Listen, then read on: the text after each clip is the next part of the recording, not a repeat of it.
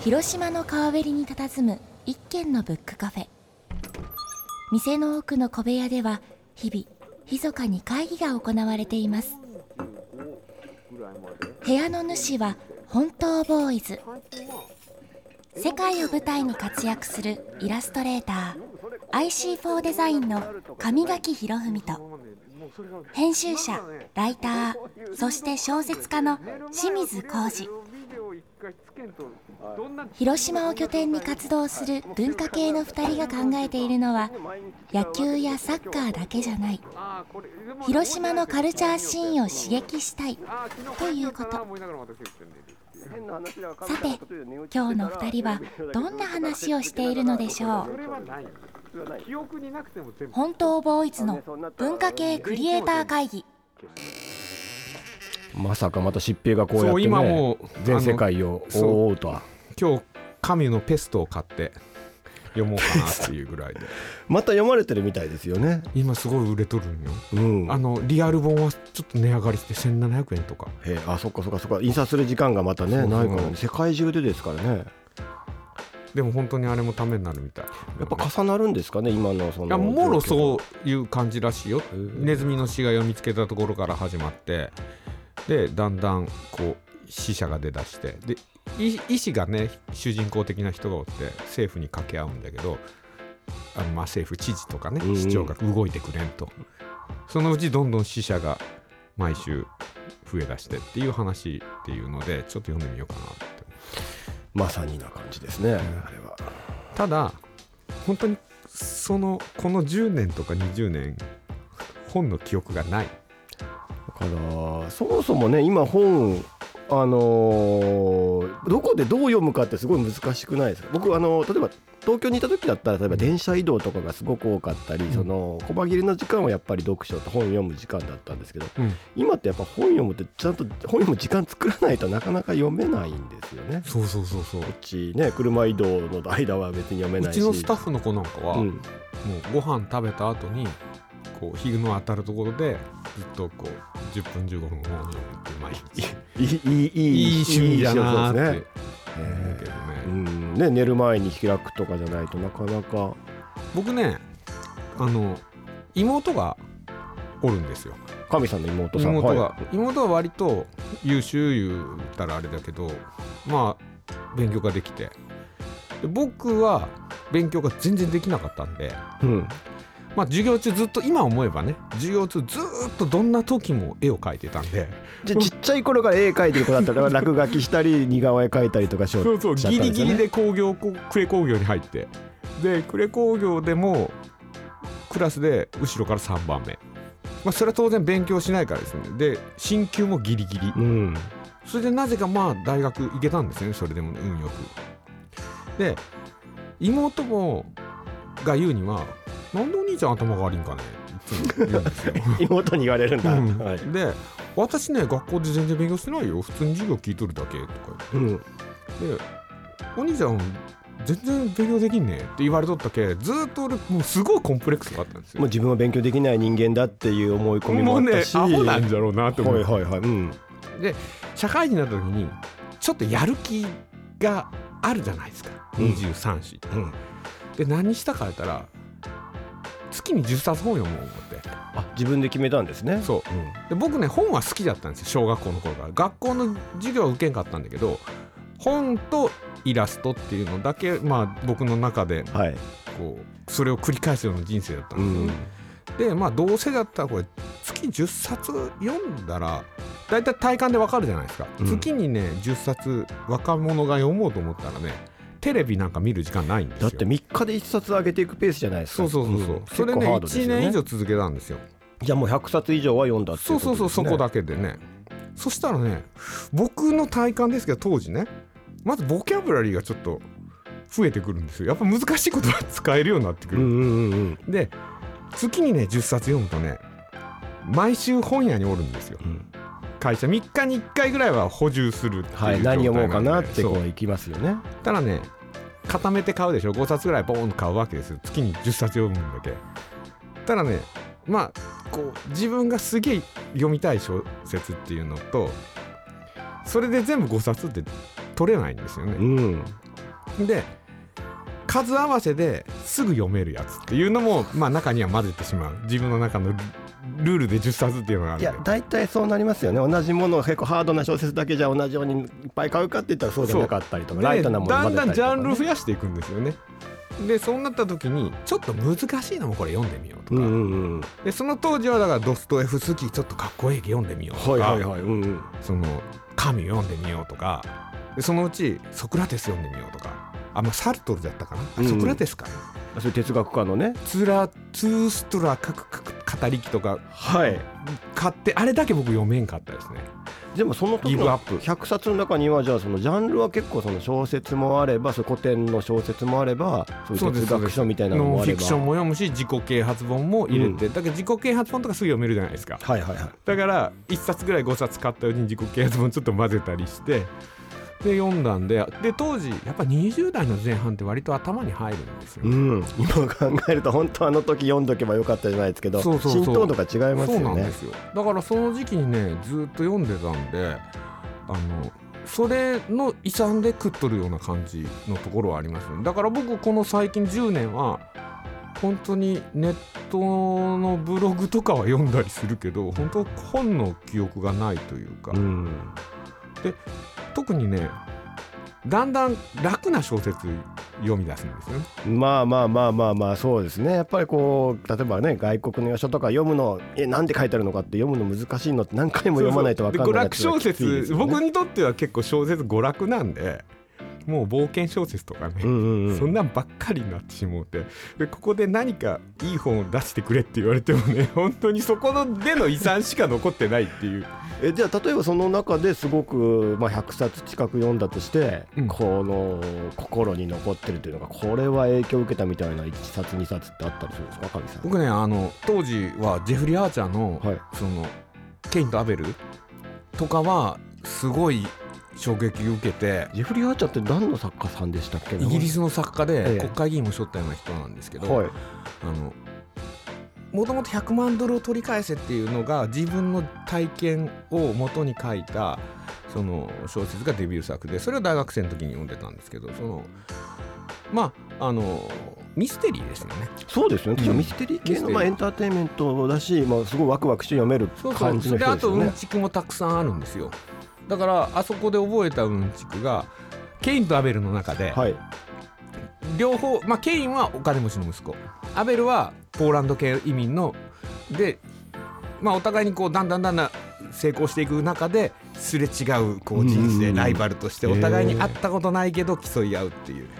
でアベルは移民してくるんですごく貧しいわけですよ。でホテルでバイトする、その時にあのホテルに来るお客さんの中で文句を言うお客さんっていうのがおるんですよ。うん、いますね、はい、そういう人は大体アベルのこう頭の中で見ると貧乏な人。うん、で文句言うけどまた来る。はい、でお金持ちは文句を言わずに残す。残すか何を残すの料理を。あごめんなさい。ホテルのレストランでねまあ、まずかったらおお金のない人はブーブーブーブー文句言うけ文ど、句言ってもまた来る。はい、でもお金持ちの人は残して黙って帰ってもう二度と来ない。何も言わないけどもじゃあそこは来なくて別の店に行っちゃうってはいはいはい、うん。それはね僕は小説から学んだじゃあそれは クライアントもそうかもしれないですよね。でも本当そう僕そうだと思いますよ、うん割と。こう洋服屋さんとかでもうん。あの高い服買うひ買いに行く人っていうのは粗相したらもう二度と着てくれない。うんうん。でも安い服はよく文句言われるけどまあいい意味で何回も着てくれるみたなね、はいいはいはいはい。そこでちょっとこうなんか社会を知るじゃないですけど、ああほ本当そうだなみたいに気づいたりするそういうわけですね。あとまああの人の体験を自分が代わりに、まあ、ひできるんで、うんうん。頭の中で。あ人間って意外に臆病なんだとかこうそのぐらいのことでみんなビビるんだとかうん。そういう計りがいろんいろんな人の計りが自分の中に入ってくるっていうのはあったかな。そっか。そうですよね。人の視点でこう社会を見た時のあこういうふうに見るんだこういうふうに解釈するんだっていうのを自分のた人の体験をこうバーチャルで体験できるようなとこありますもんね。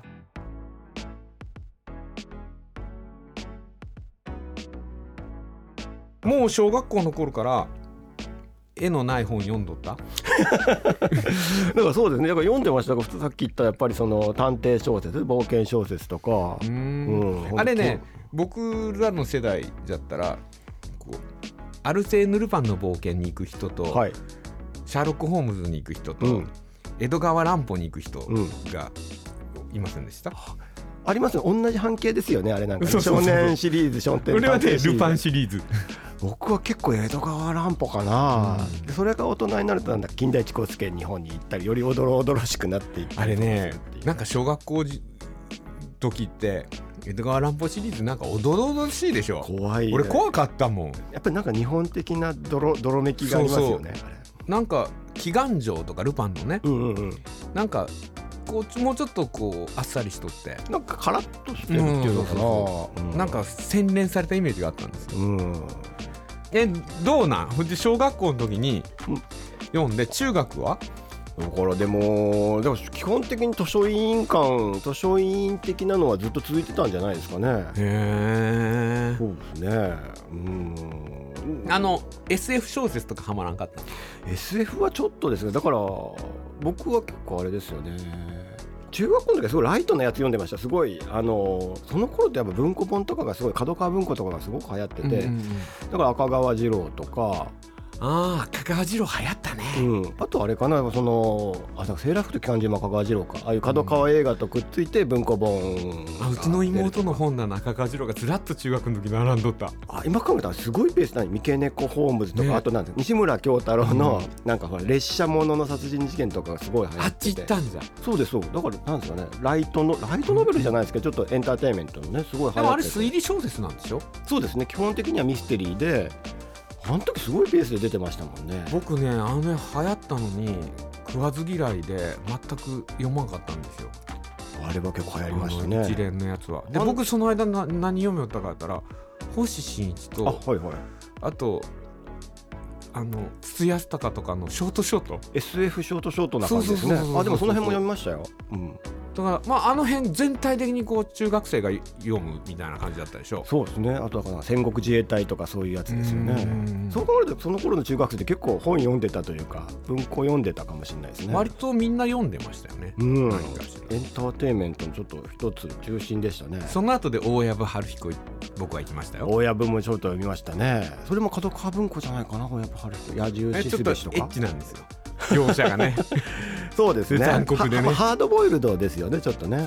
ハードボイルドはねでもね本当にその後で大学生に入ってからはチャンドラーにはまったことがあって。はいハメット読んでチャンドラー行って、はい、まさにそのハードボイルドのこうね源流というかね。今読んだらね読めんですよ。なんかこう大して抑揚もないなみたいな。でも全然スイスイ面白いいいなって思ってその頃はなんか面白いなと思って新鮮だったんですよねその文体とかいろんなことが。だからそうこ今回ねなんかその本持ってくるっていう話なんかその自分が影響を受けた本持ってくるみたいな話があったからどんな本持ってくればいいのかなってすごいのあったんですけど例えばその自分が本当に10代とか20代の時に影響を受けてじゃあその時面白いなと思って今も面白いなと思えるのってちょっとあるかなってなんか難しくないですか？その時ねさっきタンドラーとかで今読むとその通りその通り恥ずかしく思えたりするとかあるじゃないですか。だからチャンドラーとかもう一回読んでみようとかの何回かチャレンジしたんですけどもう最初の数ページ読んでもうやめたみたいな。そう。やっぱ10代と20代の時に感じる面白いとそれをじゃあ今僕47 48ですけど48に読んでもまた面白いって思えるものヘッセのねはい、車輪の下ってあるでしょ？ヘルマン・ヘッセですか、うん。はい、あれね僕大学の時すごい感動してなんか涙が出た記憶があって。はいはいはいはい。であの感動をもう一度と思って読んだら俺どこで泣いたんだろう？っていう。泣いたことは覚えてるんだけどそうそうそうでもどこで泣いたか分かんないぐらいさーっていっちさゃう、ーっとやってあれ？これで終わり？みたいな。うん、あでもどっか泣いたはずだよなっていう、うん。そうなんですよね。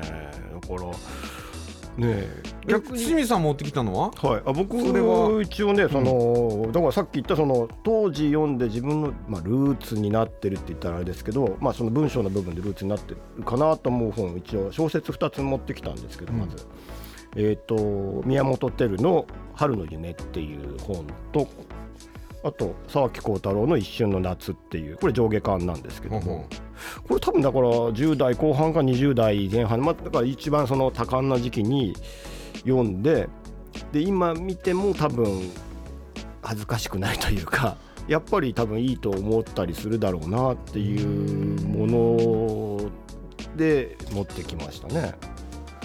あこの沢木耕太郎のちょっと面白そう。うん、さっき小太郎さん基本あのノンフィクションあの深夜特急の人なんですけども。深夜特急は読みましたあの時はやっぱ旅行きたくなりますよねあれ読んだらね。そうなんですよ、うん。まあもともとすごいやっぱノンフィクションの書き手なんですけどなノンフィクションって基本的に書く人ってすごく客観的に、まあ、こういうことがあったこういうことがあったって書くじゃないですか、うん。まあ深夜特急もそうなんですけど沢木さんってその私ノンフィクションっていうような、まあ、新しいジャンルを、まあ、ちょっと提唱したというか開発した人で結構主人公の自分の視点がものすごい入ってくるんですよね。うん。だから深夜特急にしてもその自分が旅しながらあんなことあったこんなことがあったっていう結構その主人公になっちゃうというか、主観度がすごく強くて、まあ、この一瞬の夏もあのあのボクサーあるボクサーにあの取材してたボクサーのことを肩入れしだんだんこうすごく応援したくなって、自分がそのボクサーの復帰戦のマッチメイクまでするようになってあこれノンフィクションなんですか？じゃあ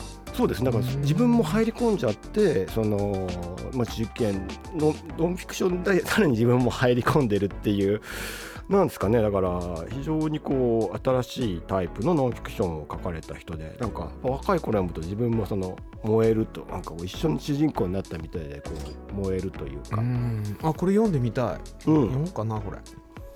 で、まあ、沢木さんはやっぱ文章がやっぱり男っぽくてうんかっこいいなというかちょっと硬派だけどロマンチックな部分があるっていうところがかっちょいいなってこっちの春の夢は？春の夢はやっぱり、まあ、宮本照さんはもちろんこう宮本照さんはまあ、えー泥の川かな？泥の川か、えーなんかでえー芥川取った人ですけどまあもう小説のストーリーテラーとしてはやっぱり日本の第一人者という感じなんですけども。あこれ純文学だけど、うん。ストーリーもしっかり。そうなんですよ。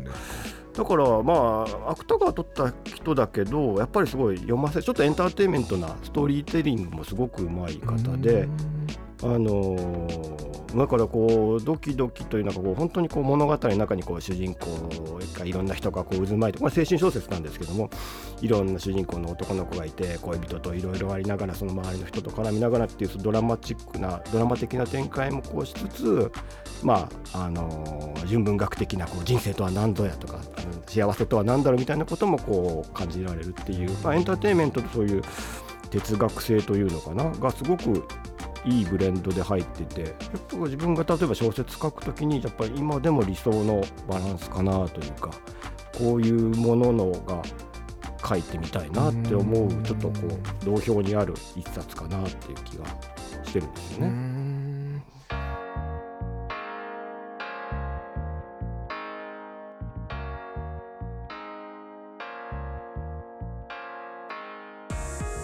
そうですね。だからそのね好きな小説とかもやっぱ変わってやっぱり20代30代40代変わってきますもんね。でもそのずっと変わらず好きなものってあるのかなというか。うん、なるうん、だから今回ちょっと本棚見ながらめちゃくちゃ考えましたね。ほど本棚まだ本あります？僕ね僕は結構リアルブック派なんで、本棚に置いて。ででも本って増えていくじゃないですか。どんどんどんどん買っちゃうから、うんうん。僕でも本棚は増やさない主義なんで毎回年末になるとあの一軍入りする本残り戦があるとんですか？ありますます。でこれはもうもうすぐ廃棄しちゃうけど。僕ねその風上にも置けんのんですけどね全部文庫本処理したんですよ。全部じゃあその、まあ、Kindle の今デーもう今タの中に入全部ってたり。Kindle でしかだから気に入ってる本は再び買 Kindle で買い直したりはしてるんですけど、じゃあその中にもあの持ってたのも買い直したんですね。買い直したのもあれサンドラーとかも入ってますよ。まあその1冊2冊レベルですけど読んでないですけどね。そうだから読み直したりします？だからそういう昔好きだ何回も読む本って。いやだからジェフリー・アーチャーも、い。その大学生の頃はすあんだけ面白いと思ってこんなにこう僕に影響を与えた本って思って大人になってまあ新刊が出たからちょっと読んでみようとか思ったらその刺激が薄れとるんか、うんそのジェフリー・アーチャーの本が面白くなくなったんか、うん。どっちが理由か分からんけれども全部読めんかったですよね。もういいや途中で、うん。で自分がもうそれに慣れちゃったのかディフリアーチャーがもうワンパターンになってきたのかなのわかまあそのじゃあだからフォーサイスとかも僕すごいハマってそのフレデリック・フォーサイスってもうこれかなり古い人ですけどイギリスのやっぱり作家で。それもミステリー系。ミステリー。はい。でもうあの謀略小説っていう割と国際問題を扱った人で割とこう第一人者なんですよ。でフォーサイスの小はもともとロイターの記者をしよって、うん。でそれがそのあまりにも記事として書いちゃいけんことが多すぎるんで作家になったっていうこうまあね。そういう触れ込みの記者で作家だとねいろんなことをフィクションも含めて書けますからねそうです。普段書けだからその結構本当のプロットは本当のことを集めてってそれをストーリーに作り直してると。で僕がすごい好きだったのが彼はもう恋愛が全然出てこないんですよ。はい話の中に、はいはいでんなぜかというと自分の小説の中に恋愛を入れるとスストーリーテリングが複雑すぎて、うん。もう読者がついてこれんようになるっていうのただででさえ謀略小説ってややこしいのに。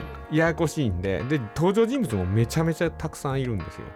でストーリーがそこに付け加えてすごく複雑で面白いんですよ。でもうストーリーテラーの作家なので。だからそういうすごい硬派な作家なんですけど一時期すごいハマってやっぱり。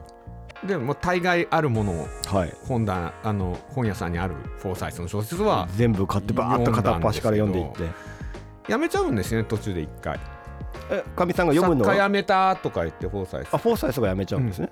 でまた復帰したって言ってっていうのが冷戦が終わったんであのソ連とアメリカの。うんうんうん。自分の書くことがもうなくなったよっていうので一回やめるんですけどまたテロ時代に入ってまた書き始めたはずなんですけどもう読んでないですね。うんねだからあの時あんなに夢中になって次から次へと読んでたのに今こうねじゃあ今の時代じゃあもう一回読んでみたら乗れるのか面白いと思うのかどうなのかとかねありますよね。よ。